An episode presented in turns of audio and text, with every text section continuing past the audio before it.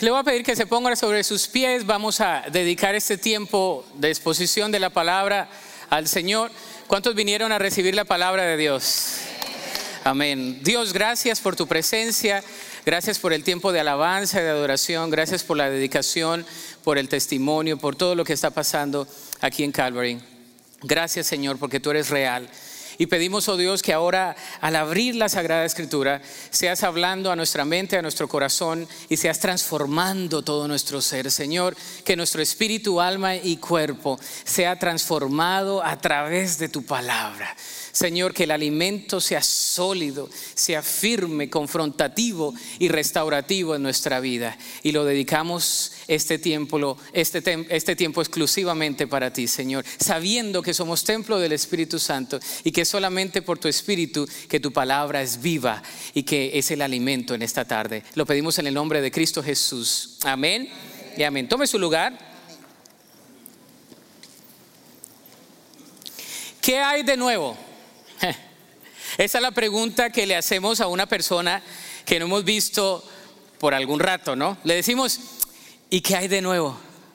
Bueno, en mi país saben que soy colombiano, aunque ya sueno como norteño, pero en mi país decimos, después de ¿y cómo estás? Decimos, ¿y qué más?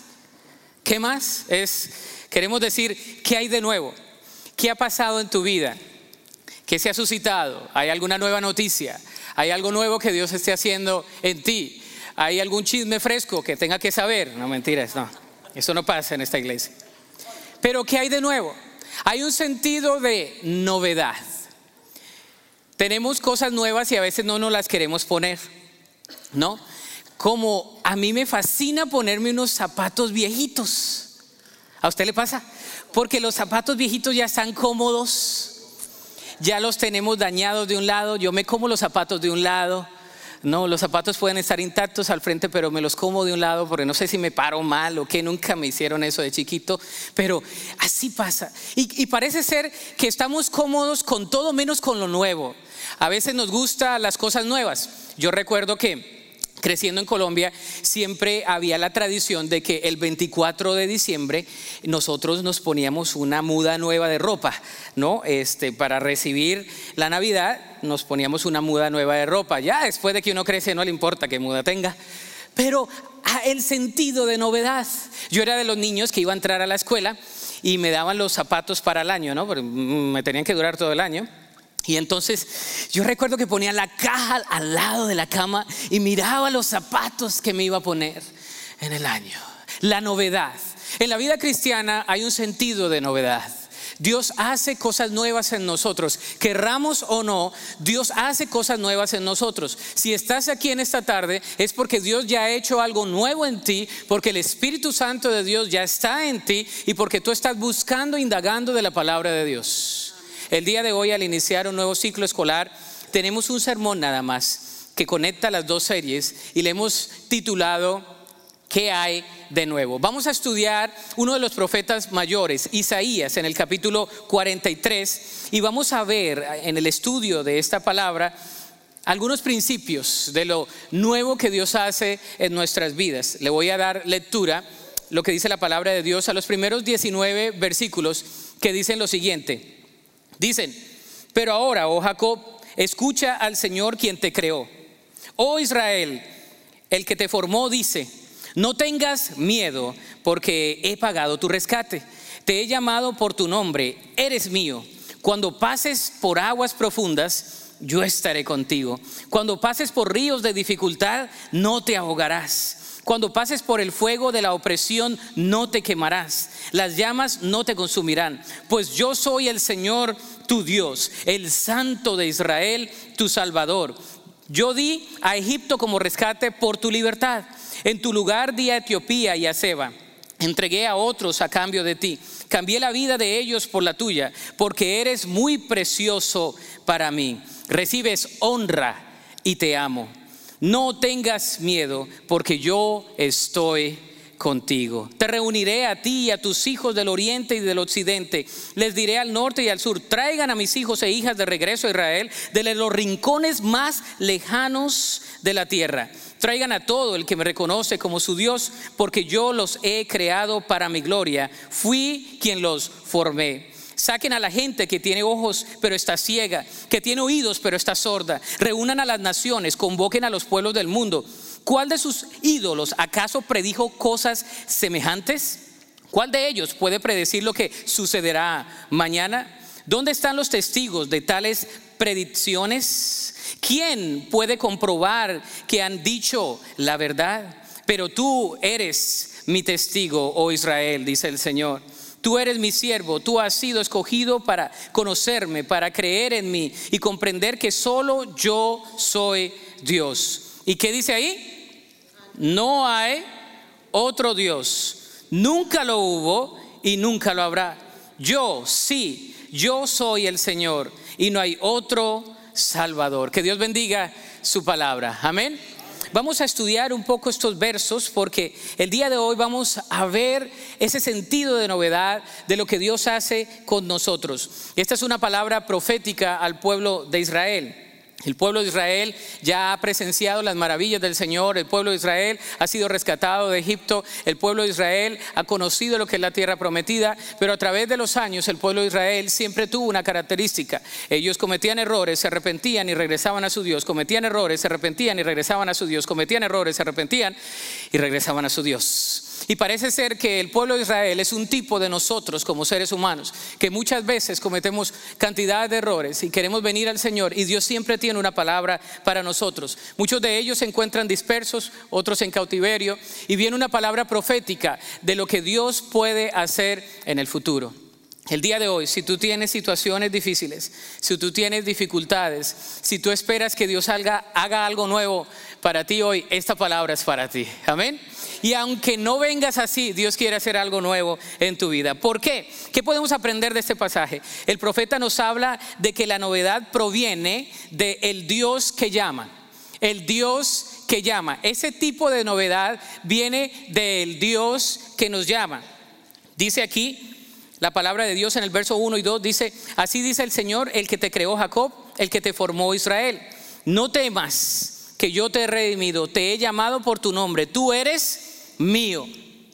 Vamos a ver algunas características de eso. ¿Por qué la nación de Israel y por ende, por qué nosotros no debemos tener temor? Primero, porque Él te formó. Versículo 1a nos habla de la creación.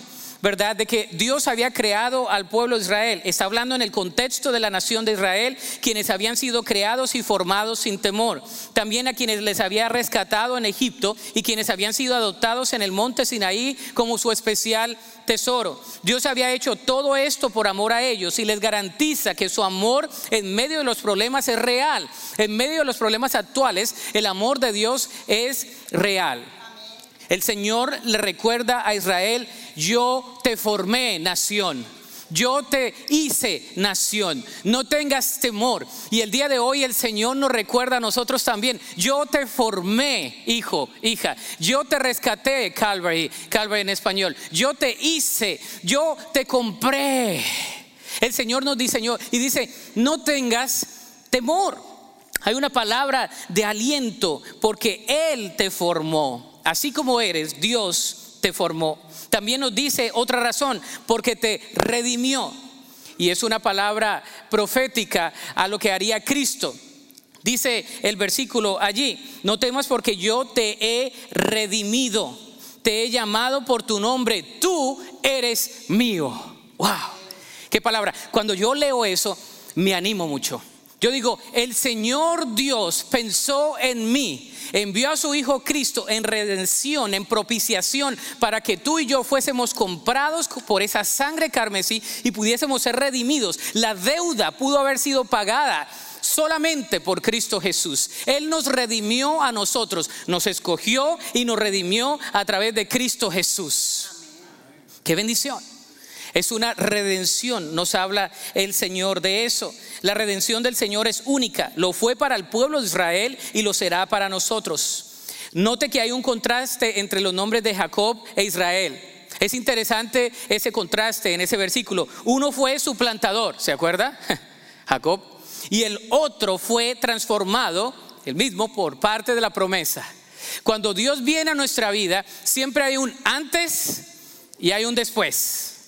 Eh, la verdad es que muchos nos quedamos con el nombre, ¿no? No, no, no, nos cambió de Rolando a Rolando más santo, pero el antes y el después de Cristo.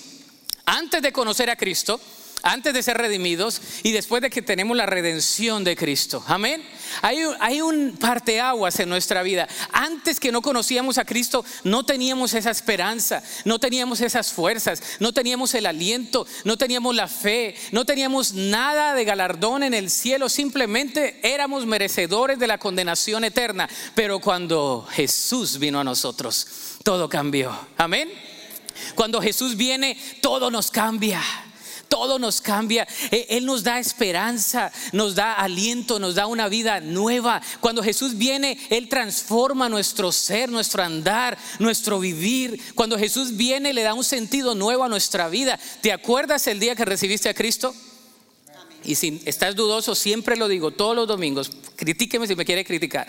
Pero al final del culto yo siempre hago una, un llamado a, a, que las personas vengan a Cristo, porque no importa cuántos años tengas viniendo a la iglesia, si el mensaje del Evangelio te hace sentido el día de hoy, tú dices, yo quiero que mi vida sea transformada, el Redentor viene a tu vida, el Espíritu Santo toca y la palabra te transforma. Hay un parteaguas antes y después de Cristo. Él nos creó él nos redimió a Israel.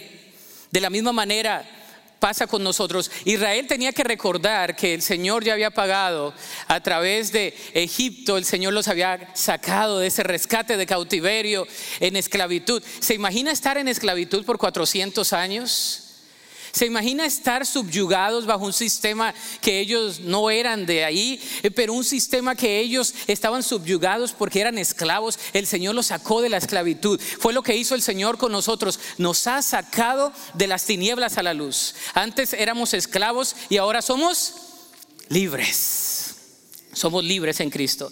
Pero también nos dice, porque Él te formó, porque Él te redimió, porque está contigo. Versículo 2 es uno de mis versículos favoritos que me traen aliento muchas veces. Dice, cuando cruces las aguas, yo estaré qué? Contigo. Cuando cruces los ríos, no te cubrirán sus aguas. Cuando camines por el fuego, no te quemarás, ni te abrazarán las llamas. La presencia de Dios es real. Amén.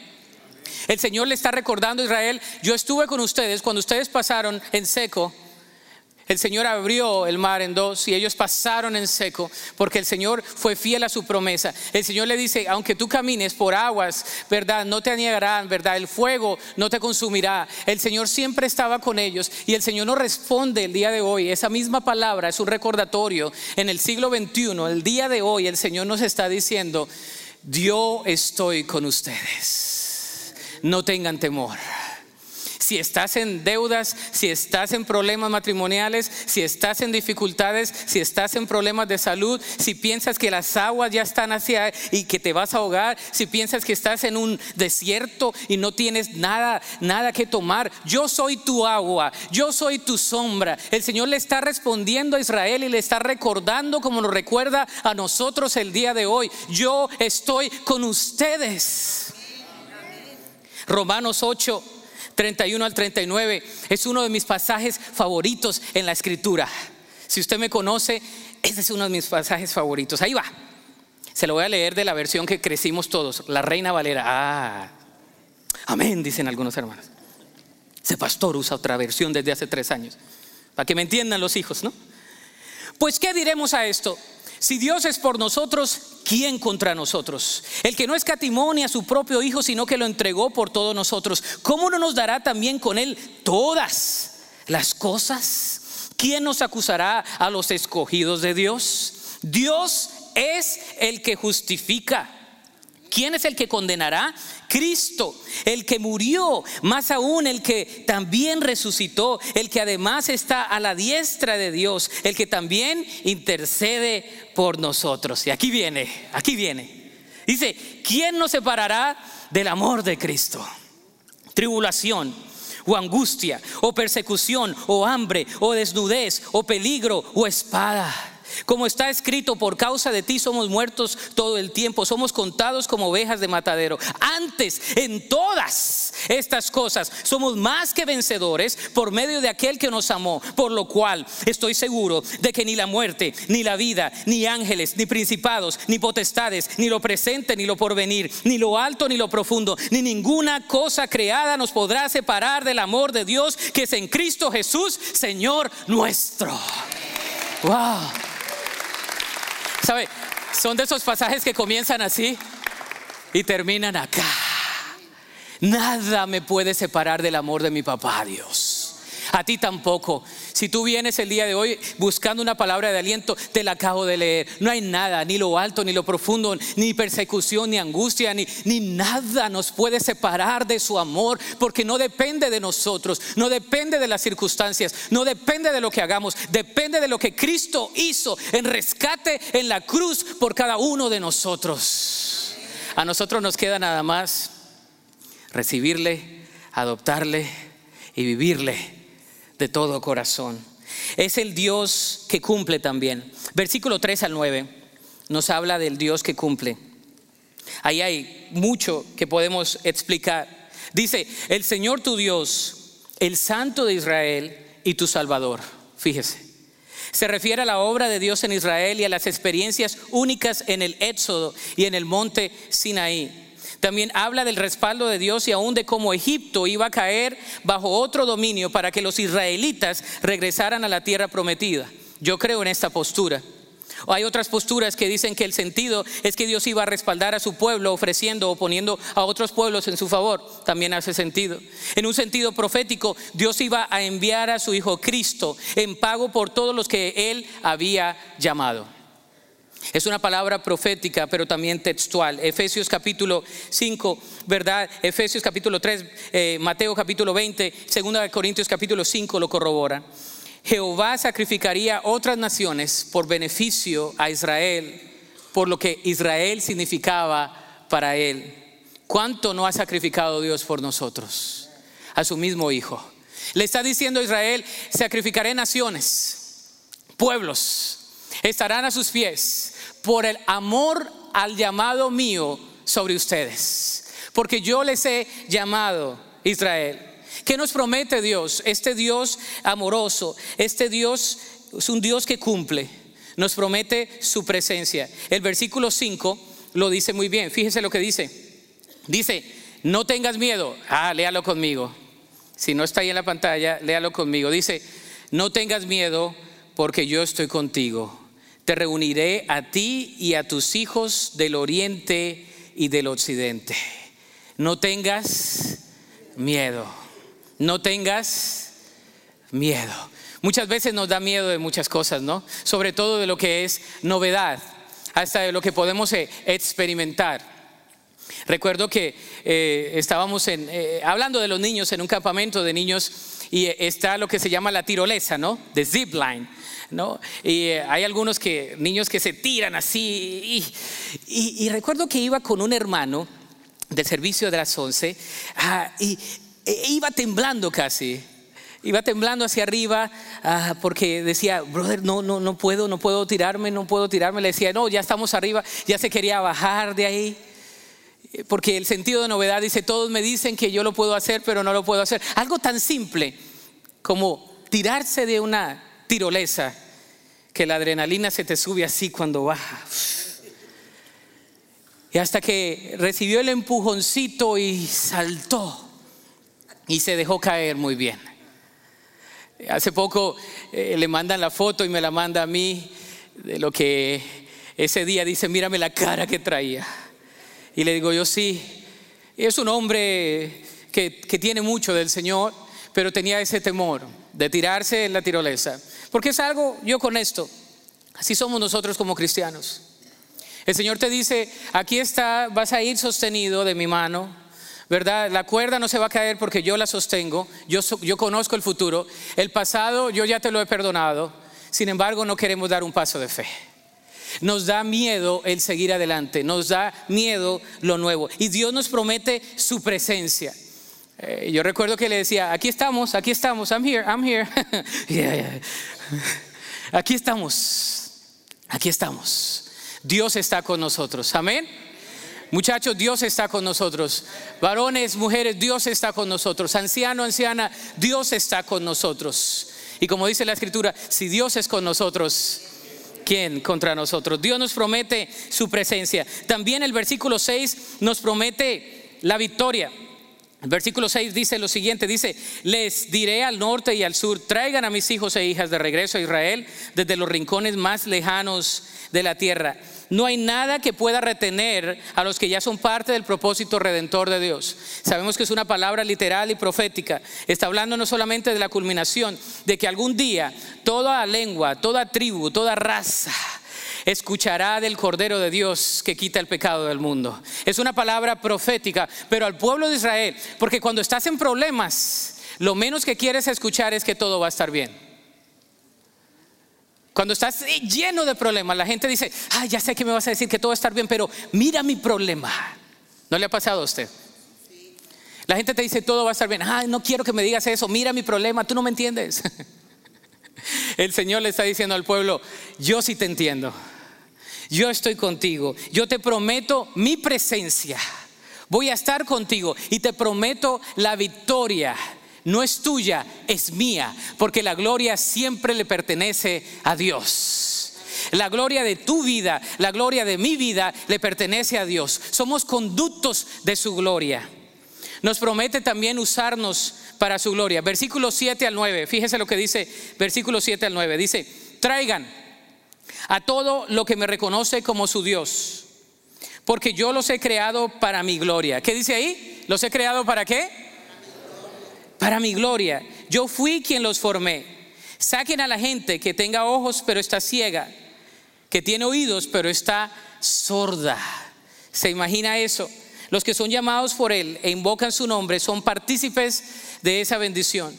Son parte de la gran familia de Dios. En esta sección hay varias referencias. Una a la creación, otra al éxodo, otra al exilio y otra al regreso del exilio todo lo que Dios estaba haciendo con la nación de Israel. Pero el cumplimiento total de esa promesa está por cumplirse en un futuro todavía.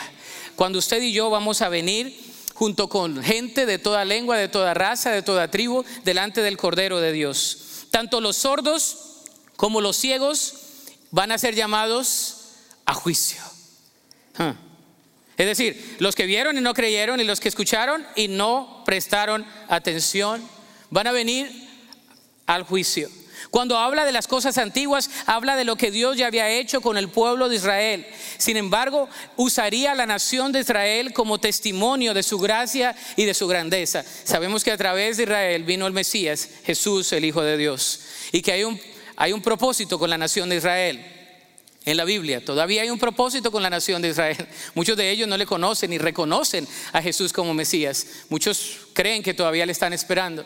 Sin embargo, hay un propósito. Pero aquí está hablando de la grandeza del Señor. Está hablando de lo que Dios hace. De cuando Dios habla, Él actúa y cumple cada una de sus promesas. ¿Tú crees que Dios cumple las promesas? Dios cumple sus promesas. Dios no se queda con las promesas, Dios las cumple cada una de ellas en totalidad. Tercero, el Dios que es único y soberano.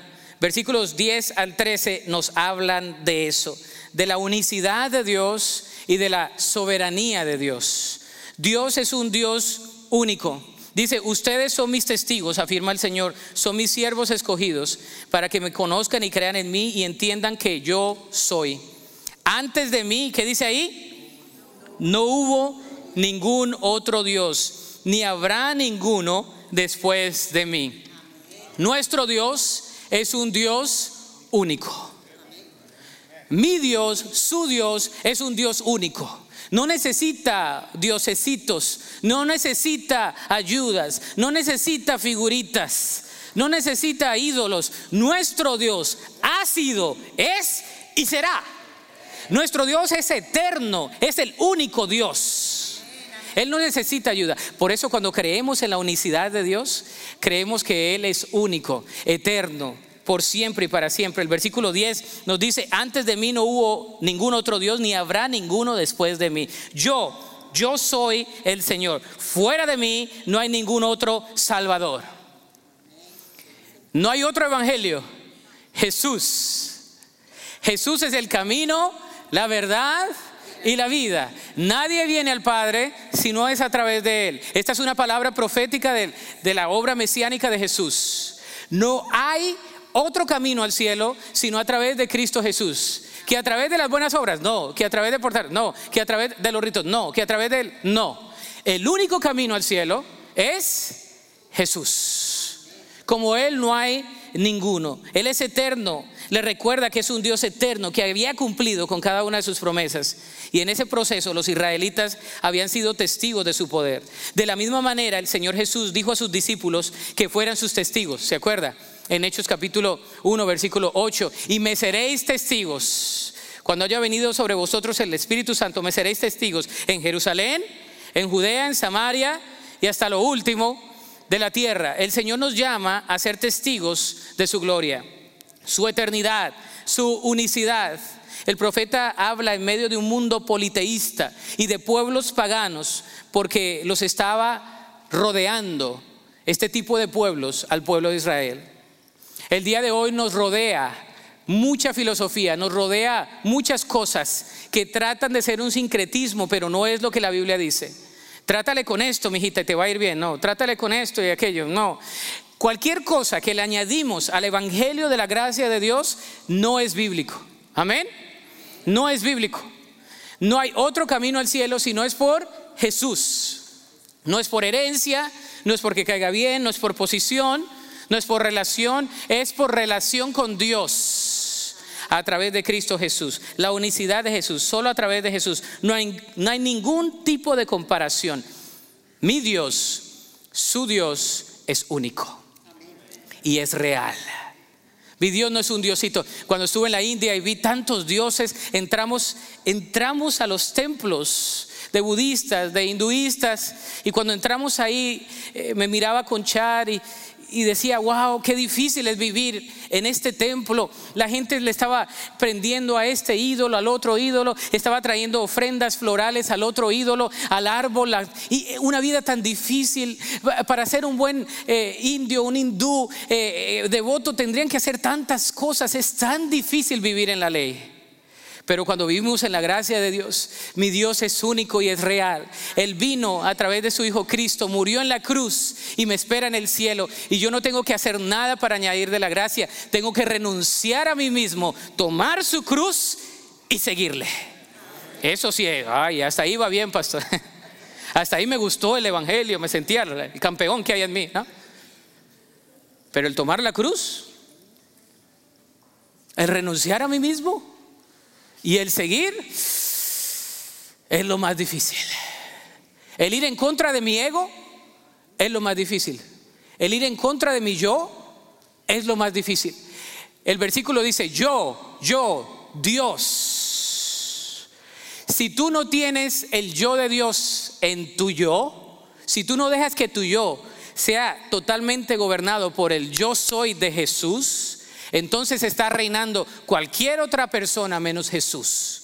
Si tienes una ambición, si tienes algún hobby, si tienes algún tipo de altruismo mental, de ideología, de filosofía, que no sea dejar que Jesús reine, entonces está reinando todo menos Jesús.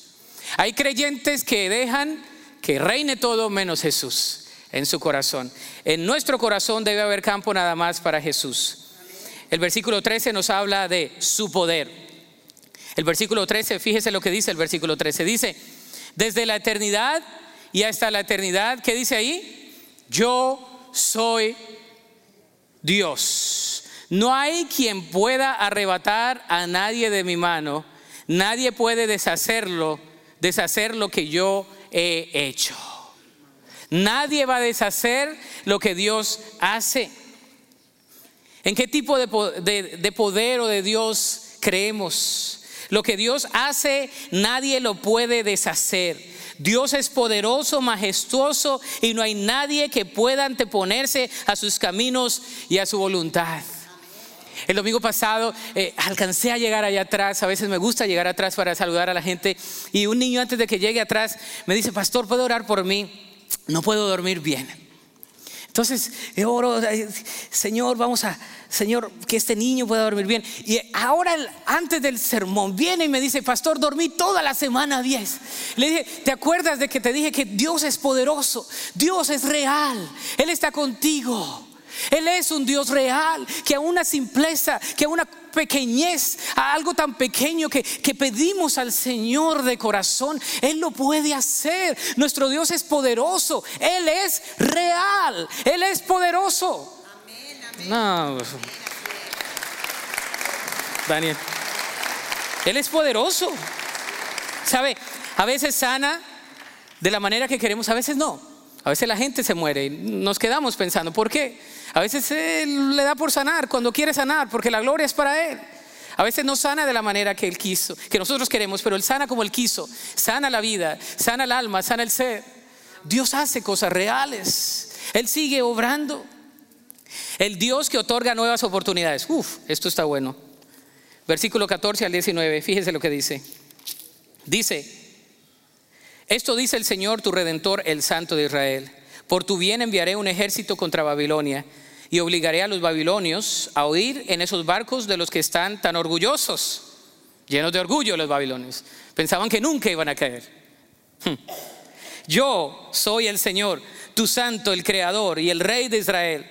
Yo soy el Señor que abrió un camino a través de las aguas e hizo una senda seca a través del mar. Yo llamé al poderoso ejército de Egipto con todos sus carros de guerra y sus caballos. Los sumergí debajo de las olas y se ahogaron su vida se apagó como mecha humeante. Pero olvida eso. Nada es comparado con lo que voy a hacer. Un sentido de expectativa, sigue subiendo. Y el versículo 19, pues estoy a punto de hacer algo nuevo. Mira, ya he comenzado, ¿no lo ves? Haré un camino a través del desierto, crearé ríos en la tierra árida y baldía. El Dios que otorga nuevas oportunidades. Nuestro Dios otorga nuevas oportunidades. Nos ayuda a enfrentar el presente. Jehová les habla como redentor de Israel, quien traería un juicio a Babilonia por causa de ellos. Su juicio demostraría dos cosas. Su soberanía, es decir, control sobre todas las cosas, y el cumplimiento de sus promesas. Lo que él había cumplido lo iba a hacer. Él es el mismo Dios. Los babilónicos saldrían como fugitivos cuando Dios usaría a los medopersas para debilitarlos. Eso pasó. Isaías veía la visión de barcos escapando hacia el sur por el río Éufrates. Aquí se hace una similitud a los barcos de los babilónicos en el río y de los egipcios también, quienes tomaron sus barcos por el río Nilo. Los caldeos, llamados asirios luego, fueron los guerreros en el sur de Mesopotamia quienes hicieron salir al imperio babilónico. Un poco de historia. Dios siempre cumple sus promesas. Él lo hizo porque Él dijo que lo iba a hacer. Los versículos 15 al 17 son recordatorios del tipo de Dios que tenían los israelitas y del tipo de Dios que tenemos todos nosotros. Dios libertaría no por el tipo de pueblo que eran, sino por el tipo de Dios que tenían. Dios no liberta por el tipo de persona que nosotros somos, sino por el tipo de Dios que es Él. Él ya nos ha amado a nosotros. Él nos ayuda a enfrentar el presente, pero también el versículo 18 dice, nos ayuda a enfrentar el pasado. Yo quiero que leamos el versículo 18 porque algunos se quedan en el versículo 18 nada más. Pero olvida todo esto. Léalo conmigo. Olviden las cosas de antaño y ya no vivan en el pasado. Hmm. Lo volvemos a leer, ¿no? Porque como que nos cuesta. Otra vez, olviden las cosas de antaño y ya no vivan en el pasado. Una tercera vez, porque 70% que se va a recordar. Olviden las cosas de antaño y ya no vivan en el pasado. Y es donde viene el versículo 19, que ya lo vimos en el grupo de conexión. Versículo 19, voy a hacer algo nuevo ya está sucediendo. ¿No se dan cuenta? Dios ya estaba haciendo algo nuevo, pero tenemos una tendencia a no poder olvidar las cosas antiguas. Nos quedamos en el pasado. Nos quedamos viviendo en la palabra del ayer, en el hecho del ayer, en la acción del ayer, en lo que fue, lo que pudo ser, en lo que debió ser. Algo en especial para ellos es que pudieran ver la obra de Dios, que pudieran olvidar el pasado. Aquí no se refiere que ellos olvidaran la obra que él había hecho cuando los sacó del cautiverio en Egipto. Tampoco quería que vieran ese acto como único a través de la historia. Lo que les está diciendo es, yo actúo de manera real. Lo hice en el pasado, pero no lo voy a hacer de la misma manera. Lo voy a hacer de otra manera. Estén atentos. Estoy haciendo algo nuevo. Calvary, el Señor está diciendo el día de hoy, estén atentos. Yo ya estoy haciendo algo nuevo. Pero presten atención porque siguen indagando en el pasado, siguen en el pasado, siguen allá.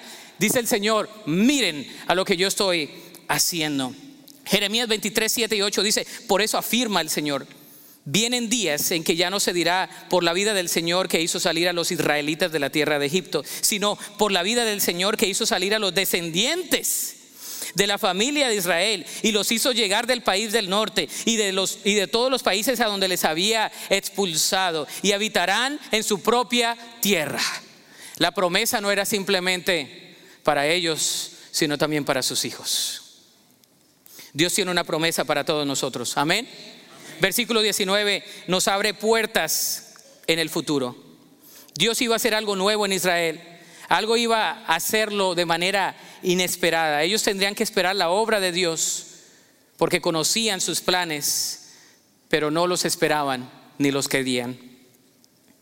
Él haría algo por los que estaban en cautiverio en Babilonia, como lo hizo con los ancestros en Egipto. En lugar de convertir el agua en tierra seca, Él iba a proveer un camino en el desierto y ríos en lugares asolados. Esto habla proféticamente en un segundo éxodo, en una nueva nación, en una nueva Jerusalén. Nos habla de todo eso, un nuevo comienzo. ¿Crees que Dios está abriendo puertas para ti en estos tiempos? ¿Crees que Dios puede abrirte una puerta ahora mismo? ¿En este tiempo? No en el pasado, ahora. Dios quiere que dejes esas cosas. Dios quiere abrirte a... Es más, quizá, probablemente, maybe, probably, it might be, it might appear, que Dios ya está haciendo algo en ti y no te das cuenta. Porque estás todavía en el pasado. Mijito, todavía, no, no, en el pasado no. El Señor te está diciendo, he aquí, estoy haciendo algo nuevo hoy. ¿No lo ves? Soy enfático. Dile al hermano que está al lado, ¿no lo ves? Y si es medio pocho, dile, don't you see it? Dios está haciendo cosas grandes en nuestra iglesia. Mira, comenzamos un ciclo nuevo. Hay clases. ¿Dónde están los del grupo de conexión? A ver, ¿quiénes van a un grupo de conexión? Ok. Hay muchos grupos de conexión. ¿Quiénes van a un grupo de vida? Levante la mano. Quizás sea la oportunidad de ver un grupo de vida durante la semana. Un grupo de discipulado, algunos que están en el discipulado. Ok. ¿Quiénes están en el instituto? ¿No? Uno que otro. Hoy tiene la oportunidad de inscribirse. Tenemos dos semanas de inscripciones. ¿Quiénes están en el ministerio de varones? No nos reunimos el 2, pusieron ahí, es el 9, porque el 2 es Labor Day, algunos se van. El día 9 nos vamos a reunir. ¿Quiénes, quiénes vienen ahora los varones? No le pregunto a las mujeres porque van a decir un, un amén tan grande que nos van a hacer sentir mal a todos los varones. Pero pues toca hacer la pregunta. ¿Quiénes están con las mujeres en el ministerio de WID? Ahí están, ya están puestas, ya están listas. ¿Quiénes? Los jóvenes, ¿verdad? Están listos. Aquí está el pastor Marcus. Va, a comenzar después del 4 de septiembre, comienza Remedy, ¿verdad? Los, días miércoles, es el servicio de los jóvenes. El pastor predica, hay alabanza para los jóvenes el día miércoles, ¿sabías? Y tienes a tu hijo en la casa o en otro lugar. Aquí en la iglesia hay una celebración para ellos. Hay, eh, eh, la iglesia hace muchas cosas. Los hijos, hay clases para los hijos los días miércoles también. Hay muchas cosas que Dios está haciendo. Quizá el día de hoy Dios te está moviendo a que te unas a un grupo, a que te unas a una clase del instituto, a que te unas a un grupo de vida, o aunque digas, yo quiero abrir mi casa para hacer una iglesia en casa, un oikos, una iglesia en casa. Me quiero unir al grupo que se reúne los miércoles a orar. Hay un grupo de oración los días miércoles que lo vamos a continuar ahí. Vamos a hacer como un simulacro de iglesia en casa. Vamos a tener un tiempo de alabanza, un tiempo de rendición de cuentas, un tiempo de la palabra, un tiempo de diálogo. Vamos a hacerlo cada semana también ahí. Hay oportunidades para unirse a servir a la iglesia en misión hay oportunidades para seguir contribuyendo eh, financieramente, eh, voluntariamente a nuestra congregación. Hoy Dios está haciendo algo nuevo. ¿No lo ves?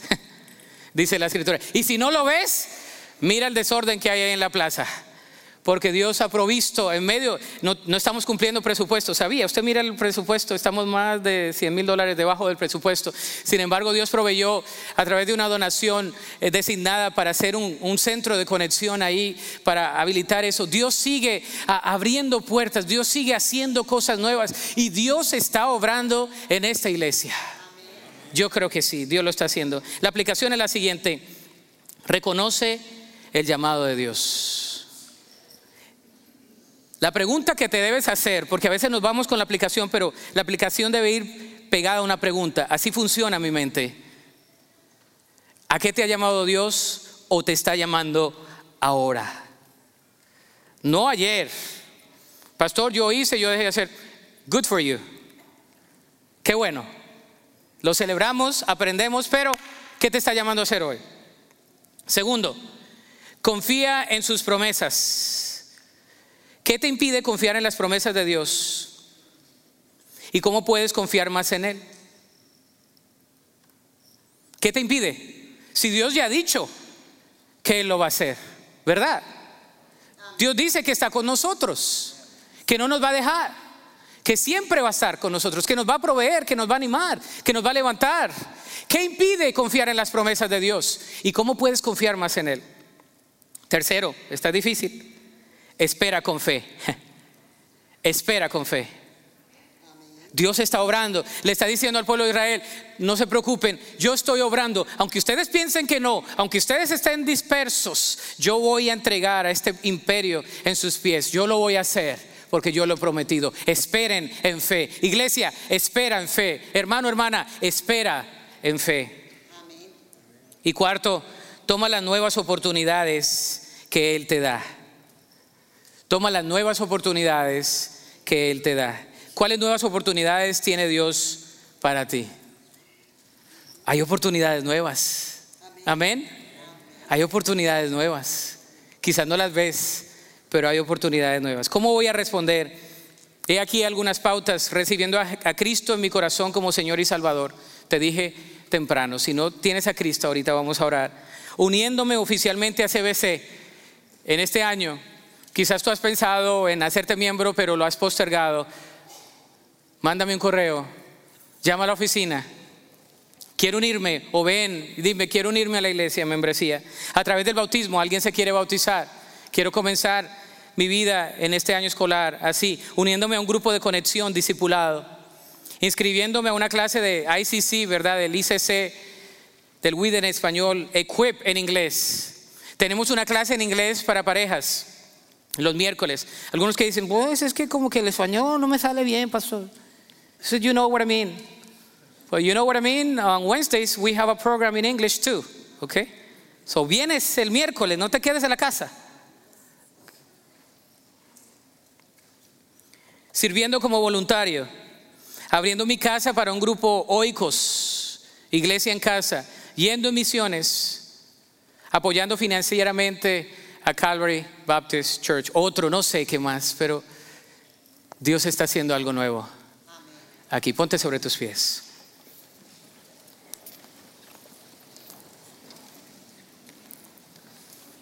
Sabes, mientras pase el grupo de alabanza,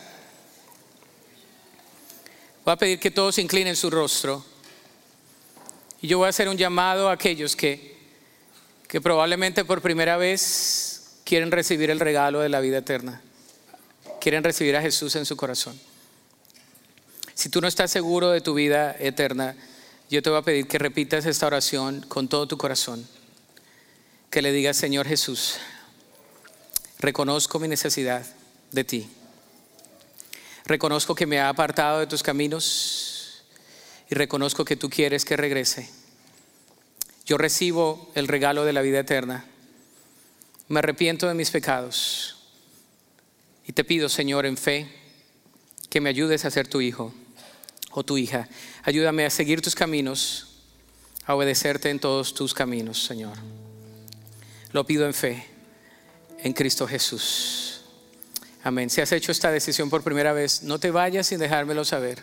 A un ujier, a alguien, queremos caminar contigo. No estás solo o sola. Pero quiero hacer un llamado a todos aquellos que estamos aquí. Y esta palabra de Isaías es un recordatorio de que Dios está haciendo algo nuevo. Hay cosas que debes dejar en la cruz todos los días y seguir a Cristo. El día de hoy yo te voy a invitar a que tú dejes en la cruz tus cargas, todo lo que te esté molestando, te esté asediando o te esté cargando. Y que corras con paciencia la carrera que tienes por delante. Mientras cantes esta canción, tú vienes al Señor en oración y le dices, Señor, aquí estoy. Aquí estoy, Señor.